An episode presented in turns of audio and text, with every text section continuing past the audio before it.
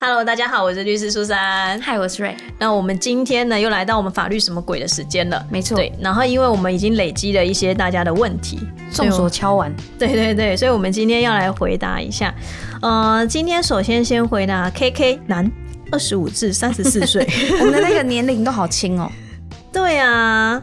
然后他就说：“请问。”你们从前经历过最尴尬的事？我有，就是当客人进来的时候，我以为是我朋友，嗯，然后很高兴就说：“嗨，嗯，我不认识。”谁叫你都不戴眼镜？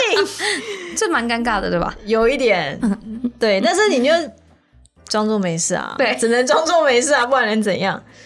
最尴尬的是，我觉得其实从小到大一定很多尴尬的事啊，我都不记得啊。对，因为毕竟我脸皮超厚的，我只知道就是因为我们等一下还会回答另外一个，这是怎么念啊？C U R I O S I T Y，curiosity 吗？curiosity，curiosity，好难啊。反正我们不外文系，反正我们等一下要回答他另外一个问题，所以我就想到，因为他问我们一些诉讼流程，我就想到最尴尬的事就是。刚开始当律师，哎，就是你当律师，你去开庭的时候，其实都是要穿律师袍的，一定要就是对，一定要就显现你就是不一样，就像法官会穿法官的袍子是一样。对，那要戴那个吗？不用假发，不用假发，很多人都会问我们这个纯问题没有？对，就是就一定要穿律师袍，然后所以你知道年轻，然后又是女律师，通常都会被人家当做就是很菜。嗯，尤其是有些人打电话到事务所的时候，只要听到是女生，他就会叫你小姐。你现在干我是律师，他还是会叫你小姐。好，然后反正就是不想被人家觉得说我就是很菜很弱嘛，对。然后所以你通常都要出去的时候，就要好像自己已经很厉害这样。然后就是我记得有一次我去开少年案件，嗯，第一次开少年案件，人生第一次，然后就到外面，然后就傻傻也穿好律师袍了，然后就在外面等。然后后来就是那个勤务员出来，就是哦，通译出来就是说，哎，下一件什么啊？大律师，我们这边不用穿律师袍。我就看，马上被发现就是很菜的人，你知道吗？而且他叫你大律师干很刁哎。我跟你讲，其实律师界真的很无聊，他们都很喜欢叫大律师，然后我都会觉得到底哪里大啦？对啊，律师就律师啊，而且很很多都会叫道长。我想说，你是道师嘛？就是到底为什么要叫道长？很奇怪啊。对啊，他们都会就是，哎，道长这件案子就麻烦你之类，他们就会用道长之称。然后我都会觉得，为什么会叫律师呢？律师这名词有不好吗？对啊，我不懂啊。然后，而且等下等下，道长的原因是什么？我真的不懂啊。等我哪天 Google 完，降妖除魔，我不懂啊。反正他们都会叫道长，然后我就会觉得。就律师这个名字很好听啊，到底律师怎么了？一定要叫道长吗？对，道长感觉就是要 就是要除除魔之类什么的吗？那是道士。好，不管。然后你知道，尤其是大律师，其实很多人就会觉得这是一种尊称哦。对，所以他是尊称，不是刁。但我听起来就会觉得很刁啊。对，就是律师就律师，哪来大律师啊？大律师是怎样？就会有小律师吗？不管了，反正就是超尴尬，立马被人家发现自己很菜。对啊，这大概是我最近职业以来最尴尬的吧。嗯，对，然后也有那种就是假装表面上很 OK，但是其实内心很焦虑，就是因为在中立的法院很奇妙，因为我们调解通常都会在调解室。嗯，然后有一件案子他调解，但是他去写法庭，然后我就想说，呃，你写法庭，所以是要开庭吗？那开庭我不就要穿律师袍？嗯，然后我就也没有带。因为调解啊，就是调解嘛，调解就是像这样一个长桌，然后这边通常中间就是调解委员嘛，申请人啊、被告、原告这样子，这样就是要谈谈和解之类的嘛，所以我就没有带，然后我就一个人在外面超焦虑的，我就在想说，看到底要不要穿律师袍，再要穿，而且中立他没有那个。律师休息室可以借律师袍没有？嗯，所以就超尴尬，因为我们通常像法院，它有些会有律师休息室，它就会有那个律师袍可以给你借，好酷哦。对，然后但是我也必须说，我真的借过超雷的。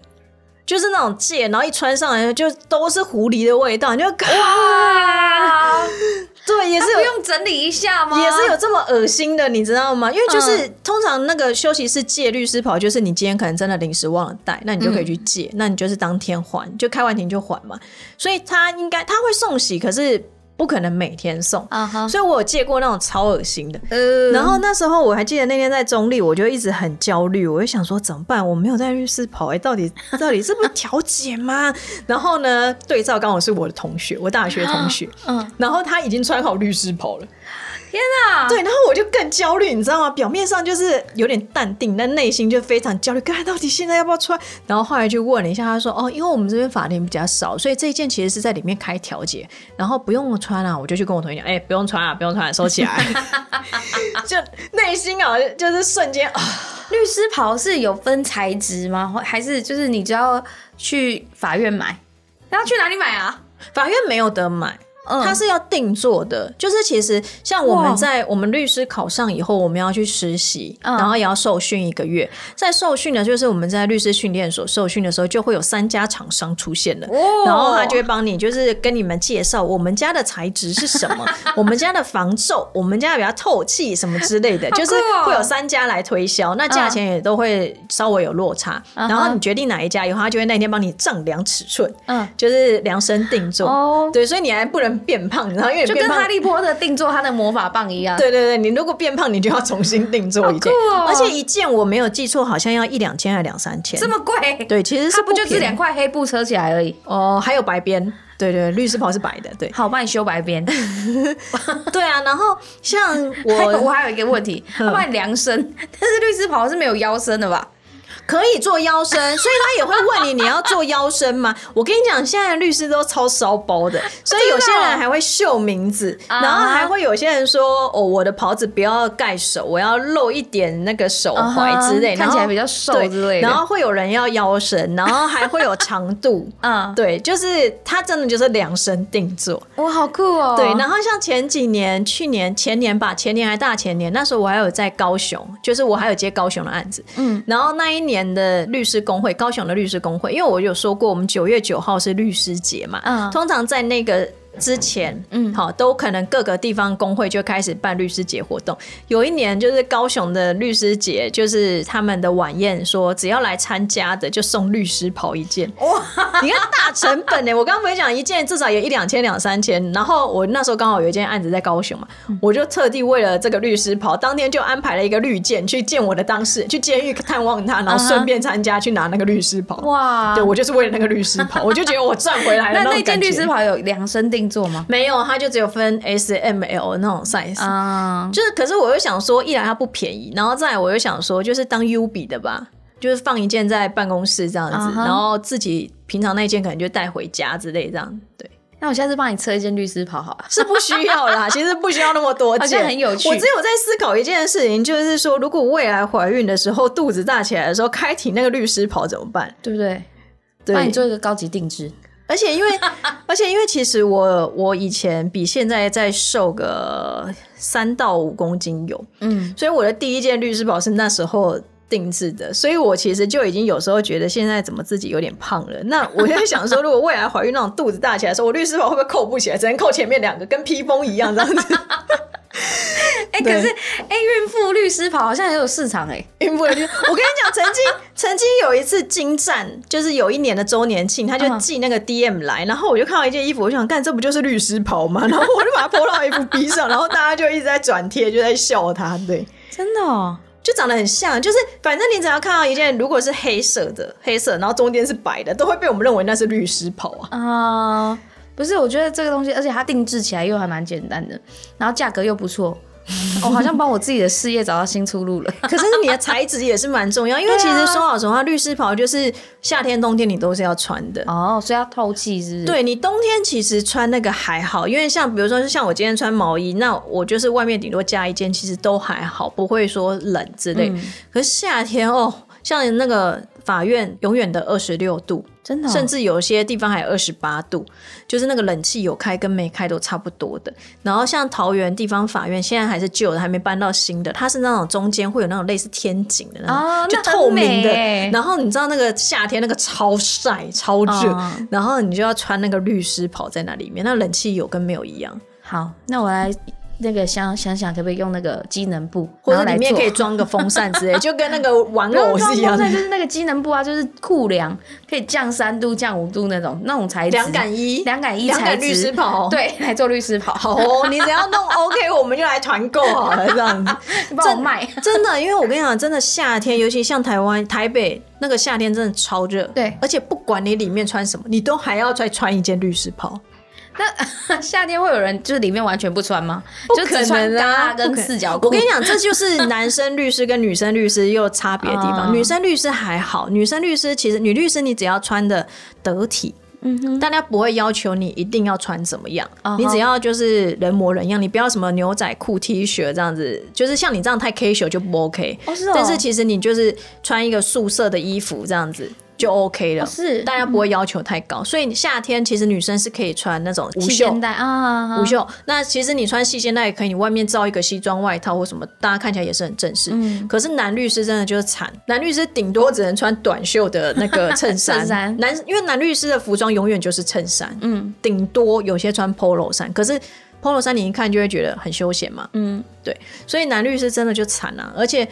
人家都会觉得穿长袖感觉比较正式，那你就想夏天啊这样我突然想到又有一个新商机，什么？就男律师帮他做无袖的衬衫，然后帮他做袖套，就是只只有这一节，然 后他就这样先穿上那无袖衬衫，之后穿西装，再扣袖套我套。们没有这种麻烦啊，我们通常到现场就直接这样穿上来了啦。对，没有你到现场就赶快去厕所把西装脱掉，然没后再穿那个。哦。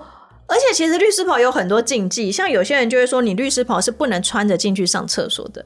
哦，对，但是我好像也有穿着进去厕所过，但我不是上厕所了，反正我、嗯。我本来就没在 care 这些东西，就是会有一些禁忌啦。嗯哼，对对对，好迷信哦，真可爱。而且还会有人说律师袍不能洗，啊！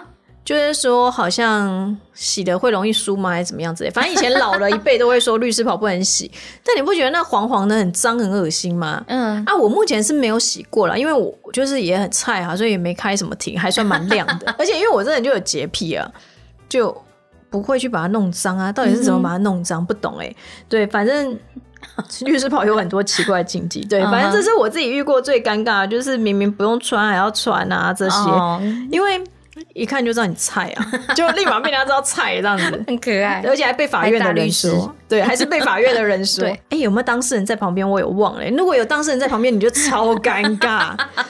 当事人就会心想说：“哦大律师，对，然后这个 K K 还讲了说，感觉你们跟隔壁的达康一样有趣，哇，这是夸奖。对啊，对，你们有机会合作节目吗？这要问达康愿不愿意跟我们合作，不是。毕竟人家也是对啊，他们大牌了。他们他们随便一集的那个一上去，那个点阅播出次数就是没有，因为你们要帮我们先冲那个点阅率，然后我们才会有筹码可以跟他们一起谈。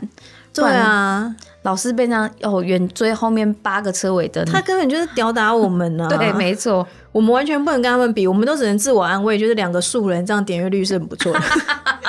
我上次还跟我朋友说，我跟你说，我们点阅率有一千，全台湾有两千三百万人口，我可是两万两二点三万分之一的人看过我的脸，然后他就说干几率好低哦，很厉害了，好吗？而且我们还不是每一集都有一千呢。对，好啦，怎么样我们问问看达康吧。快点阅率刷起来，对啊，问一下我们制作人，看他能不能就是用肉体换到达康的那个，对用他的肉体。对然后接下来回答另外一个，就是我刚刚不会念的那个英文，到底是 curiosity 啊？好，不管一个男生十八到二十四岁，哇，超年轻。对他想要想请我在法律什么鬼上面分享一下民事、刑事等等的案件的诉讼流程，谢谢。所以刚刚很轻松嘛，嗯。接下来如果你不喜欢听法律的，你就直接关掉吧，反正你点阅率也点了嘛，有冲到次数了，对，因为讲这个诉讼流程就相对无聊啦，每一个类型的案件，当然它的流程都不一样。嗯哼，我们讲一般的民事案件来讲，民事案件它原则上是不需要请律师的，原则上，除非你是就是最高法院那种法律审，你可能就要找律师帮你写这样。一般来讲的一审、二审，我们是不需要请律师的。那民事案件通常来讲，它就是你自己写好了起诉状，那缴了裁判费用给法院，你这个诉讼案件法法院就等于是受理了，那就会开始审理。那流程来讲的话，通常通常是会有一个准备程序。嗯哼，准备程序的话，就是真的在准备东西，就是如它字面所言，就是我们先了解一下你今天要告的是什么，嗯，你所要的是什么，嗯，那你的法律上的依据是什么？有没有证据要调查？嗯，就是开始在事前的做准备。嗯那你说你要调查证据，可能是你要找鉴定机关，你可能是要传证人或是什么的。好，我们先了解你到底要干嘛。好，接下来会进入到像言辞辩论程序。那通常来讲，就是像你刚刚有要传证人，那我们就是可能会请证人来到我们现场，我们大家来问问题这样子。有时候其实法院他可能第一庭他就发言词辩论程序，其实我只能说你不要太执着于那个传票上面的名称啦。嗯，其实流程上就是这样子。那因为民事案件还有分小额诉讼、跟简易诉讼、跟通常诉讼程序。我通常都会跟大家讲，就是如果说金额太低的，法院说老实话。不会花太多心力去调查，这其实是一个很基本的成本效益的概念了。那我们所谓金额低哦，就是五十万以下叫低哦，五十万耶，对，就是要超过五十万，我们才会进入到通常诉讼程序。啊哈，五十万以下的话，原则上它就是属于简易诉讼。嗯，那十万元以下我们叫小额诉讼，因为金额真的很小。基本上小额跟简易，它的真的，我真的觉得法官通常在审理上的那种。嗯，花费的时间度是差蛮多的。那像小额诉讼跟简易诉讼，很多也都会先先让你调解。调解就像我刚刚讲，就是像这样一个长桌，嗯，中间会有个调解委员，旁边可能是原告，这边是被告，然后原告你来讲讲你为什么发生什么事？对，那你这边主张什么的？那你现在请求什么？那你可不可以接受什么？就是这样，我都会说有点像那种里长伯在中间那个撮合这样子。但是我觉得有时候这个里长伯其实并不是很讲理。诶，没有，因为其实这个呃，之前有一次是我爸爸发生一个车祸，嗯嗯，然后因为我们家在乡下嘛，然后就是所以在乡间小路，就是我们在主干道，然后遇到一个从那个乡下更小那种灌溉道路，带着骑摩托车那种冲出来，然后我爸就撞到人家，这件事情这样嘛。后来呢，我们就去开调解庭啊，我我知道对方因为是。我们是开车，他是骑摩托车嘛，所以对方比较严重。嗯，然后但是这件事情在最一开始的鉴定就有说，我们是我们是道路，嗯，他那个其实连道路都不算。嗯，那你支线道的人要礼让主干道的人，所以鉴定上呢，他的刑责是他啊，就过失比例，过失比例他是百分之八十，我们是百分之二十。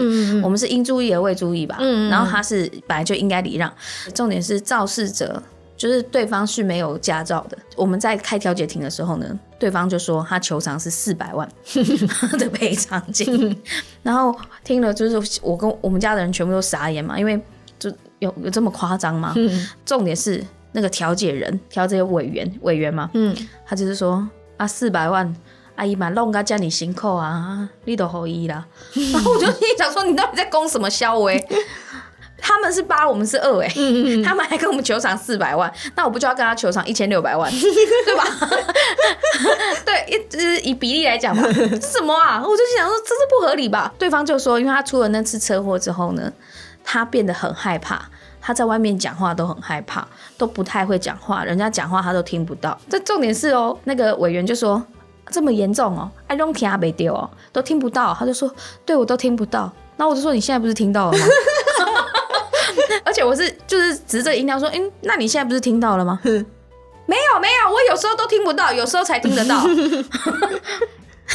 我心里想说，这怎么回事？如果我是调解委员，我就觉得你在讲什么？到底在讲什么？你合理吗？但没有。哎，我真的必须说，其实我个人见解啦。嗯，您不要说全部的律师啦。嗯，个人。我个人觉得非常多调解委员很不 OK 啊，没错 很多，因为其实不论是区公所或者是法院，有蛮多调解委员，他们都是一些各个领域的专业的人啦，但是也都很年长啦，都是退休的之类的，然后就来做这样的一个角色。我觉得有时候他们，啊，我这样讲难听啊，我觉得我们会被公干。我觉得就是就是刷存在感，要公开我们就填表单吧。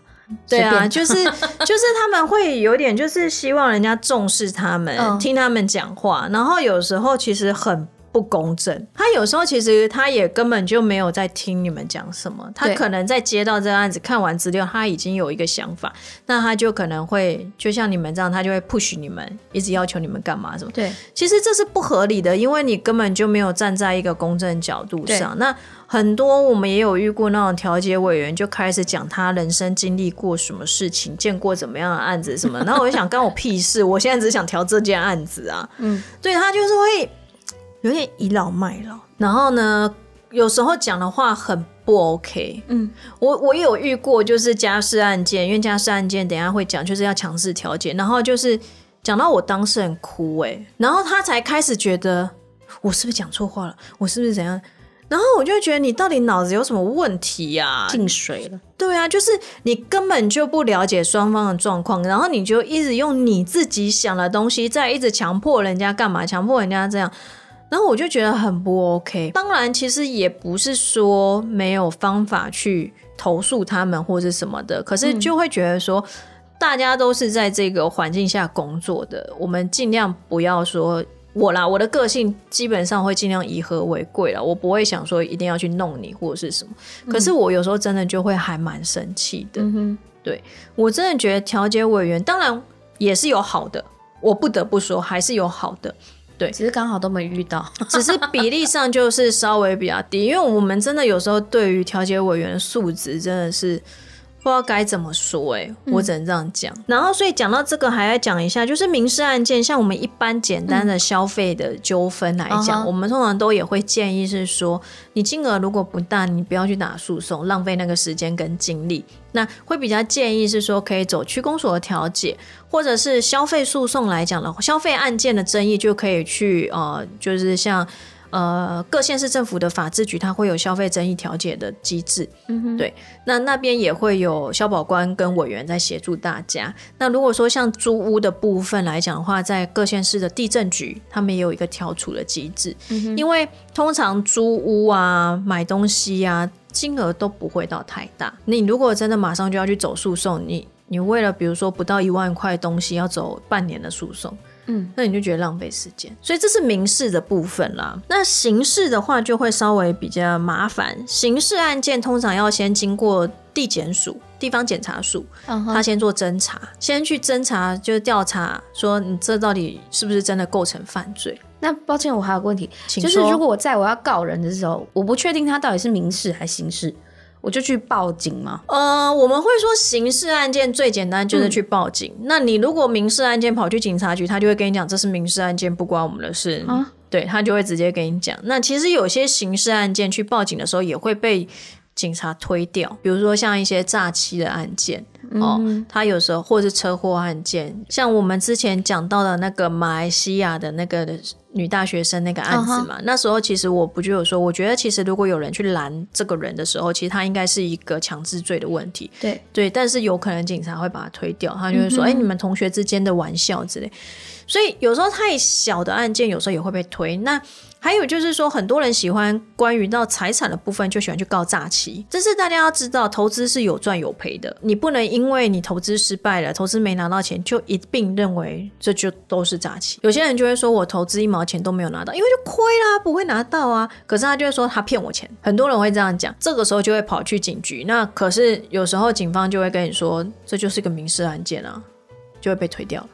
所以那些非法吸金案，比如说啊老鼠会，嗯，标会，然后会头跑掉，这是民事案件，因为会头标会这个，它在民法里面是有一个章节，就叫做合会，哦所以它是有民法的规范的，所以它就是一个民事案件，我们不会认为它是诈欺。我懂，了。那但是如果非法吸金案，它就是一个就是违反银行法跟诈欺，它就是刑事。对，它就是一所以。如果我们要进行诈骗的话，就是以标会为主。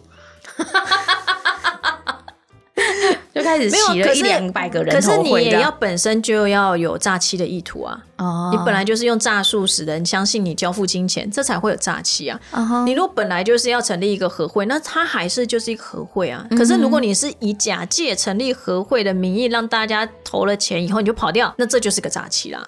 哦，像那个前一阵子我看一个新闻，他是说老人他们会有一个棺材会，就是很多独居老人，然后他们就会那是什么？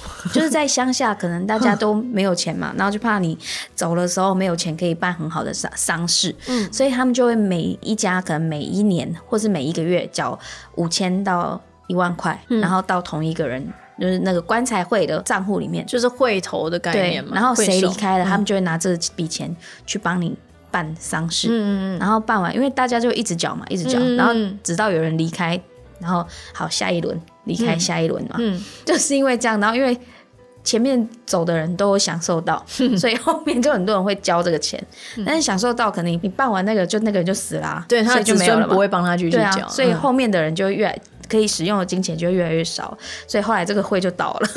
这个和会有问题呀、和会不是这样营运的、啊，这个目的性是不是怪怪？不是因为和会本来就算就是你标走以后，你接下来就是要用一个定额对就去缴那个钱，不是吗？没错，对啊，所以这个这个营运方式就不是不对的。对啊，但是我觉得这东西，其实我看了，有觉得有点心酸，因为真的是只有偏乡才会出现这种事情。因为只能靠自己啊。对啊，对啊，然后我就心想说，他们已经这么可怜了，你还骗人家的钱？但他们也不是故意要骗人家的钱，确实就没人，人家就死了。对，我觉得这在规划上是有问题的啊、我觉得他的发想者有问题，对，我觉得利益是好的。对对，利益是好的，但是我觉得方向者没有想到后面，对啊那很好笑。好，然后呃，通常我们来讲，就是说呃，你在地检署阶段的时候，其实案子如果就像我讲，你最简单，你就是警局报警嘛。这是最快的，因为其实一件刑事案件，通常一开始也都是会由警方这边来做调查的。嗯，对，就算你今天自己跑去地检署去什么按铃申告、这个案子只要有东西要调查，一开始检察官都还是会发回给派出所、警局、好、分局这边，先由警方这边来做调查。嗯所以你问我说哪个比较快，我通常都会说没有一定谁比较快，只是说。今天如果不是一个太复杂的案子，你就先去警局报警就好啦。对，反正他们也还是要做最基本的一些调查。那如果你觉得你今天这个案子去警局，他一定不会鸟你。嗯，那你想要直接去透过不论是说直接去按铃申告，或者是找律师帮你写一个呃告诉状，嗯，啊，去透过地检署这边再来做这个，也都是可以的。那地检署这边的话，通常检察官他在调查完以后，东西回到他那边以后，他就会开始排侦查的庭期。嗯哼，那这个庭期会排几次，我没有办法跟你保证，因为就是要看检察官觉得有没有什么要调查。嗯哼，那调查到一个结果的时候，他就会有三种结果出现，就是起诉、缓起诉跟不起诉。嗯哼，不起诉就是可能就会觉得说你这个完全没有构成这个犯罪事实，哦所以我就不起诉你了。那相对来，你也不会有任何的前科或什么的，只是说在警方或者是呃检警单位他们在内部调资料的时候，还是会有一些相关的记录在，但是它是不会影响到你什么呃申请良民证或者是什么的，那个都不会有影响。那缓起诉就是说你的确好像有犯罪的问题，可是呃因为你的饭后态度良好啊或者什么的一些，就是觉得说没有必要到让你判刑的阶段。那我们就是暂缓你的起诉，所以叫缓起诉。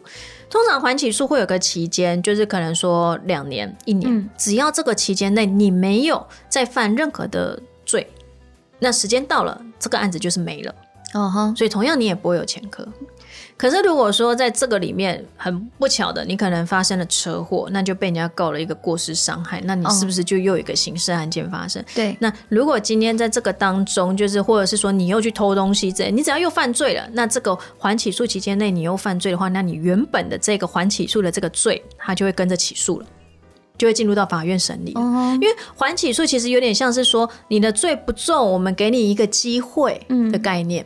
好，那起诉的话，就是你我们地检署侦查结果就是认为你有构成犯罪，我们就把你起诉。起诉以后就是进入到法院了，由法官来审理你到底构不构成这个罪。进入到法院就跟刚刚民事的一样嘛，他前面一定先准备，嗯。准备审理这样子，就是准备来看问你认不认罪啊，有没有证据要调查。嗯好，那如果说有证据要调查，或是有证人要传唤，那也是在之后的我们就是言之辩论的时候，就会开始来做一些询问啊之类，然后最后还会有一个就是审理程序，就是做最后的一个类似 ending，针对在这个卷里面所有的资料哈，呃，所有警方或者是检察官调查的资料、起诉的资料哈，有没有任何的问题？要不要争执他的证据能力等等等？那最后才是判决。所以刑事案件会走比较久。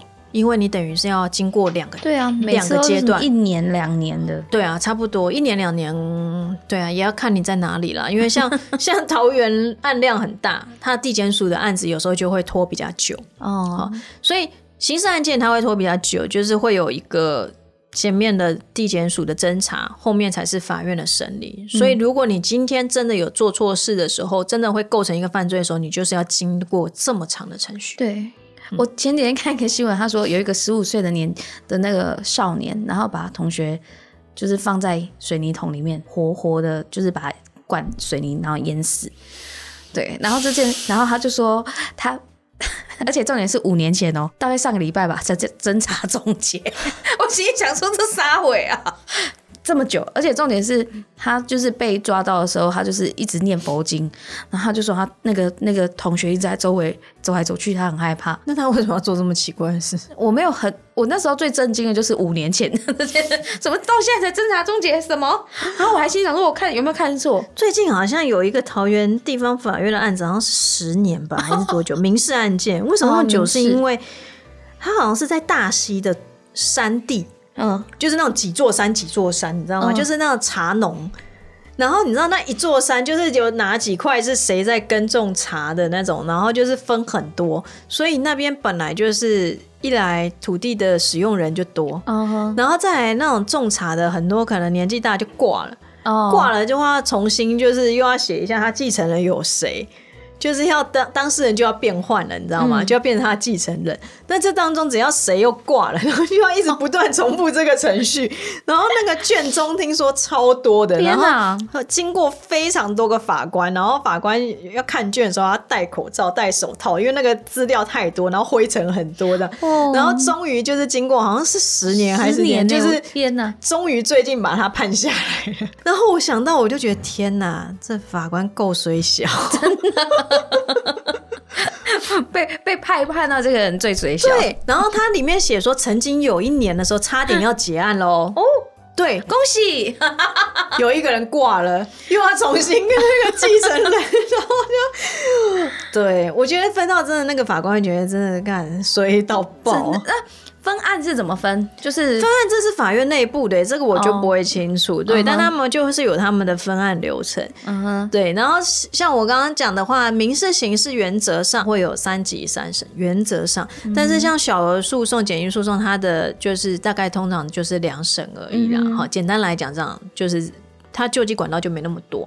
那通常到了第三审以后都是法律审，所以原则上你就是要说你在第二审判决你觉得他不服，那你不服的，你觉得他哪边法律适用有问题？嗯哼，所以通常我们也会说，在三审来讲，他要翻盘的几率会稍微比较低一点。因为你要去指明说这个法官在哪些地方有违背法律，这会稍微比较困难一点。那又加上说，我觉得现在我们的高等法院，我不知道中南部啦，至少我在北部来讲，我觉得北部的高等法院他们现在做事都很，真的是蛮认真严谨。所以我自己有时候也不太喜欢接高等法院案子，因为有时候就是不能胡来，你知道吗？他真的会把法律的东西都问得非常清楚。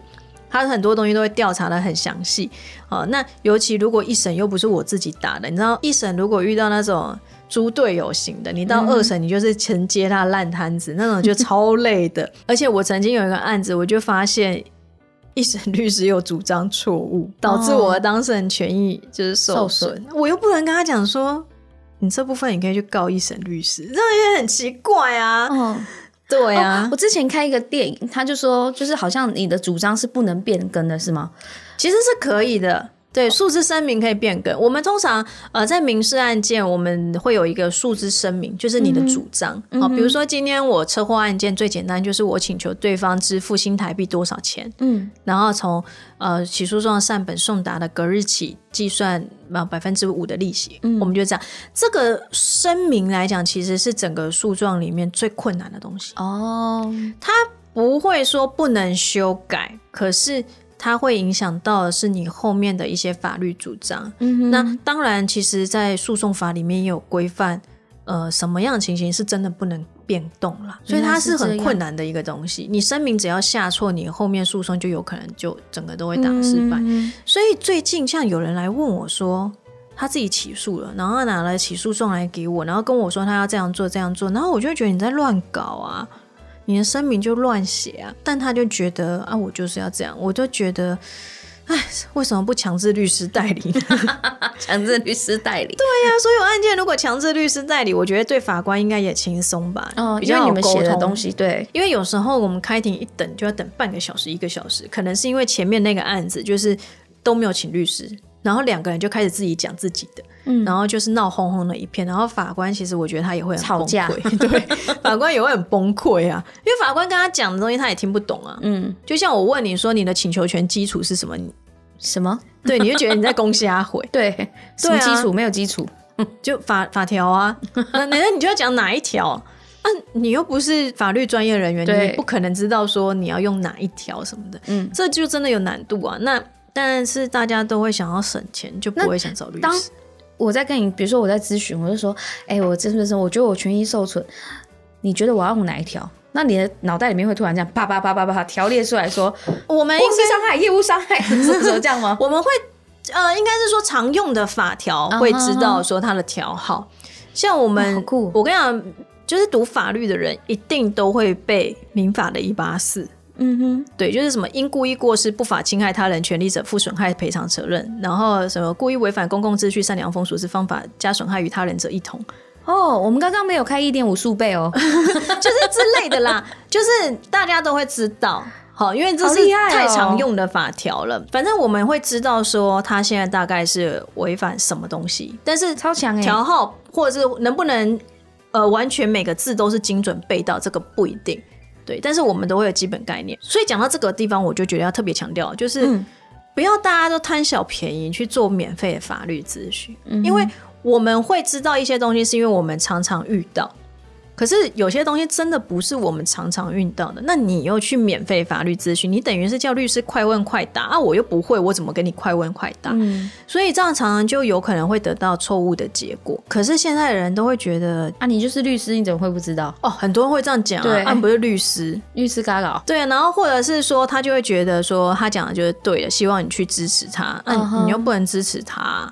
我最近最爽的就是跟人家讲说我不相信你你讲的话，我、超爽的，你知道当下这样讲，对，就是很折叠刀，直白的跟他讲说我不相信你讲的，折叠刀吗？然后对，然后人家当然就会气噗噗的，但是就是我就是不相信啊。，对啊，以前刚开始很菜的时候，就还会想说哈，我要怎么跟他讲，我要怎么跟他讲。现在就拿翘啊，然后就 那你跟他讲说，哦，我不相信，他气噗噗，然后他讲了什么？就有点类似，就是更小灯熊 K，、就那种歪啊歪那种概念啊。但是说难听点，跟我无关啊。嗯，所以我真的觉得不要去免费法律。那这个是免费的法律咨询吗？嗯。哦，因为我觉得现在是真的很多社会资源可以给大家用，这种免费法律咨询，我觉得可以去问，但是它就是让你有一个方向，嗯，就像你去拜拜，你知道道长嘛，对，拜拜，然后他就是给你一个迷指点你的迷津，对。这样让你知道说你可以往哪个方向去或去试或是什么，但并不代表他就是正确的。可是现在的人就是会觉得说，我问你你是律师，你就是应该跟我讲正确的。就是现在大家对免费的要求都很高啦，所以我还是会鼓励大家，就是说，基本上你可以用免费的资源去先自己心里有个底，但是你要干嘛，我们都还是会比较建议你还是要去做一些付费的咨询啊。对，而且说老实话，像我们律师大部分。做付费咨询来讲，真的，你之后有案子，你要委任律师的时候，我们那个咨询费用都是可以扣抵的。嗯我们并不是说赚你两笔，对，所以我会觉得说，嗯，都已经要闹上官司，这个钱就不要再省了吧。嗯哼，那我们刚刚讲是民事、刑事啦，对那其实像我们还有少年案件跟家事案件，哦，这些都不一样。都还是不一样。就像我刚刚讲，少年案件，它原则上它是不用穿律师袍的嘛，因为毕竟是少年，我们都会觉得说要让少年就是多一点机会嘛。嗯，像少年事件法最近也有修正嘛，好像十二岁以下的话，我们会希望案件先不要进入到法院，就还是透过社工啊这些学校啊这些相关的机关去做处理，去了解。那像如果进入到法院，我们会先走一个调查程序，调查程序其实就是由法官来做，那当然还会有少年调查官。那我们大家也是在这个桌子这边，然后会有一个书记官在旁边记录。然后这个就是通常少年程序来讲的话，也都会希望法定代理人家长要来，嗯，因为他就是少年不懂嘛。那其实你家长本来就有一个监督的责任在，所以通常也会要求家长要到。这时候律师我们不会叫什么诉讼代理人之类什么的，我们就是会叫就是辅助辅佐人。啊哈，对，少年辅佐人，对，反正少年程序来讲的话，我觉得它是比较稍微没有这么有压迫感。像我们刚刚讲到刑事程序，我通常都会跟当事人讲，你进去不要紧张，嗯，尤其在侦查阶段不要紧张，但是我也都会跟他讲，我现在一再跟你讲不要紧张。你进去还是会紧张，对，因为我自己第一次当律师进去那个侦查庭的时候，我很能理解为什么会紧张。为什么？因为那个空间非常的小，而且你这年代应该有看过包青天吧？有，对，他就像没有，我没看过。他就像包青天这样子，就是检察官是坐在上面，然后你坐在下面，然后就是一个这样，你要看着他，然后又在一个很小的空间里面，然后他这样问你话。而且你的律师又不会在你旁边，你的律师只会在后面。哦，是哦，对。然后这样的程序，其实，在那个一个小房间里面会有压迫感，然后又这样上对下，其实你会不自觉就会紧张。那紧张就会讲的很快，或是乱讲话。所以我通常都会跟当事人一再强调，你不要紧张。但是还是会啦，对，尤其是你如果不常跑法院，你第一次进去，你一定都会紧张。可是少年程序不一样，就像我刚刚讲，它就是这样一个桌子，那就是大家都是平起平坐这样，那也不会法官也不会穿他的法官袍，不会有任何人穿袍，所以就是像一般人我们在谈事情，因为我们现在就是要讨论少年的一个状况什么什么。所以相对的比较没有这么的让人家害怕。那还有一个就是家事程序哦，我通常都是讲家事程序最烦，尤其是后来我们家事事件法开始施行以后，家事案件大部分几乎都会强制调解，你一定要先经过调解，一定要调解。对，那就会有我刚刚讲的，有时候会遇到一些很让人恼怒的调解委员，啊哈，对他就会开始跟你讲我处理过多少案子，哦，啊，我帮助过多少家庭之类什么的，然后想翻白眼哈，对。对，然后就会开始跟你讲一大堆人生大道理之类什么的。那他只是在讲他的，他根本就没有在了解你们。好，这种的调解委员其实说好说还蛮多的。然后我都会觉得说，你这根本就不是在帮忙两边，你根本就是在让他们两边折磨。对，就是一种折磨。所以我自己都会说，家事案件就是一种。折磨人的案件，对律师也是折磨的。所以我自己来讲，像我的家事案件，就是像什么离婚呐这种的，我的收费也不会太低。嗯哼，对，因为一来他耗的时间也真的很长，他通常要调解，调解的话最多三次左右，然后你就会觉得天哪。那如果双方要离婚都已经就是确定了。有共识也有共识，不会闹到法院去啊。哦，对对啊，也是 一定没有共识啊，对不对？要么就是说一方要离，一方不离，不然就是两个人虽然虽然要离，但是监护权就是我不要给对方，对什么之类，小孩监护权什么，所以一定是有纷争才会闹到法院。那因为强制要调解，所以通常调解委员就也会很卖命的想要帮你们调成，然后就会开始。有时候一调可以调到半天呢。我有一个学姐，她专门做很多家事案件，她真的常常调解，她但是她调解成功率还蛮高的，然后，但是她常常一调就是两三个小时、三四个小时，好扯哦，超崩溃的。我每次坐在那边听那个调解委员在讲疯话的时候，我就会很想翻白眼，然后我都会克制自己不要翻，你知道吗？就是从头到尾只能一直闭眼睛。啊，我有时候就会这样。然后呢，真的我会很受不了，我就是一个真性情的人啊，没办法，对，然后就是 会浪费，有时候最多大概就调三次，可是你调三次，有可能就是半年已经过去了。对，然后才进入法院的审理。嗯，那如果又有监护权的问题，就是有小孩，那还会有需要社工去做家访，哦，然后之后会出具家访报告给法官做参考什么的。那如果你这个案件当中除了离婚以外，还有我刚刚讲小孩监护权，然后你又加了抚养费用的请求，或者是赡养费用，就你越请求东西的越多的时候，其实复杂，对，他就相对要花更多时间。啊，有些人呐，哈，有些人是会说建议当事人是。是一个东西一个东西就一个案件一个案件处理。可是我会说，这样其实感觉上是单纯一点啦，离婚就是离婚嘛，监护权就监护权，抚养费就抚养，感觉上是单纯一点。可是相对你想，你一个案子。都可能要花到半年、一年、两年的时间，其实累加下来，时间上是没有比较省。那所以这个东西是每个人自己的评估啦，我只能这样讲。那家事案件其实它最麻烦，就真的是它必须要调解。遇到好的调解委员，当然或许可以让大家就是调成事情就解决，不用走后面。可是如果真的调不成，其实我自己是有些当事人在这个调解程序的折磨之下，后来双方就有共识。他们其实是因为。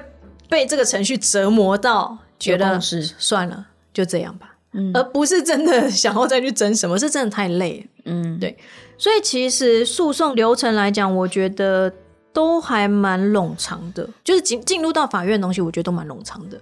所以通常我也都会建议大家，就是能尽量不要进到法院，就尽量不要，就是多用一些调解或者什么。像有时候，像是自己可以申请吗？你说法院吗？还是调解？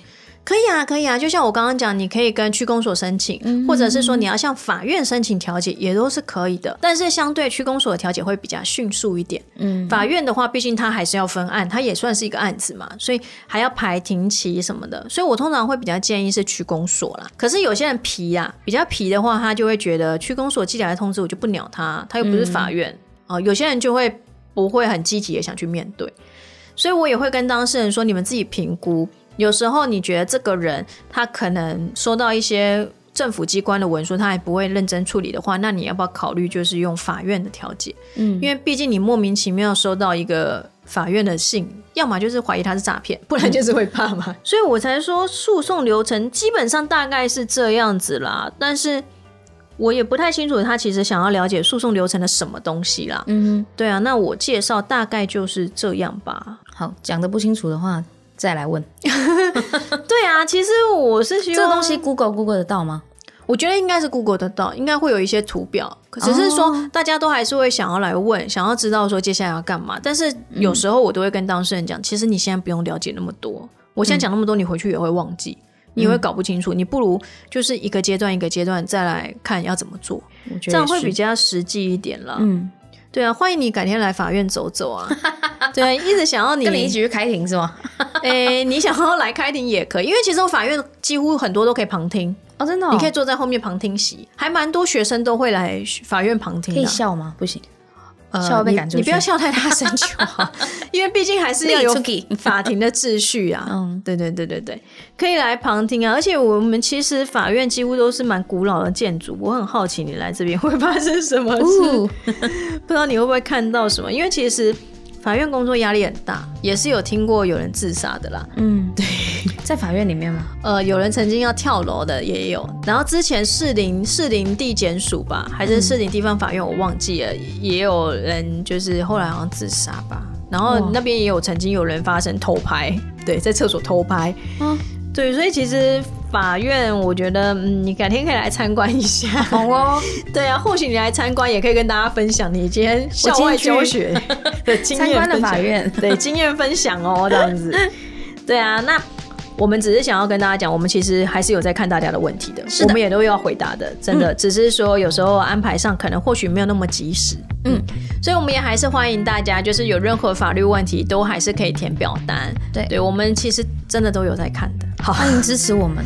对对对，那有任何问题就麻烦大家填表单。那如果喜欢我们节目的话，也欢迎大家多多的分享，然后按赞、订阅、开启小铃铛哦。好，嗨，好，那我们这一集今天就到这边啦。谢谢，谢谢，拜拜，拜拜。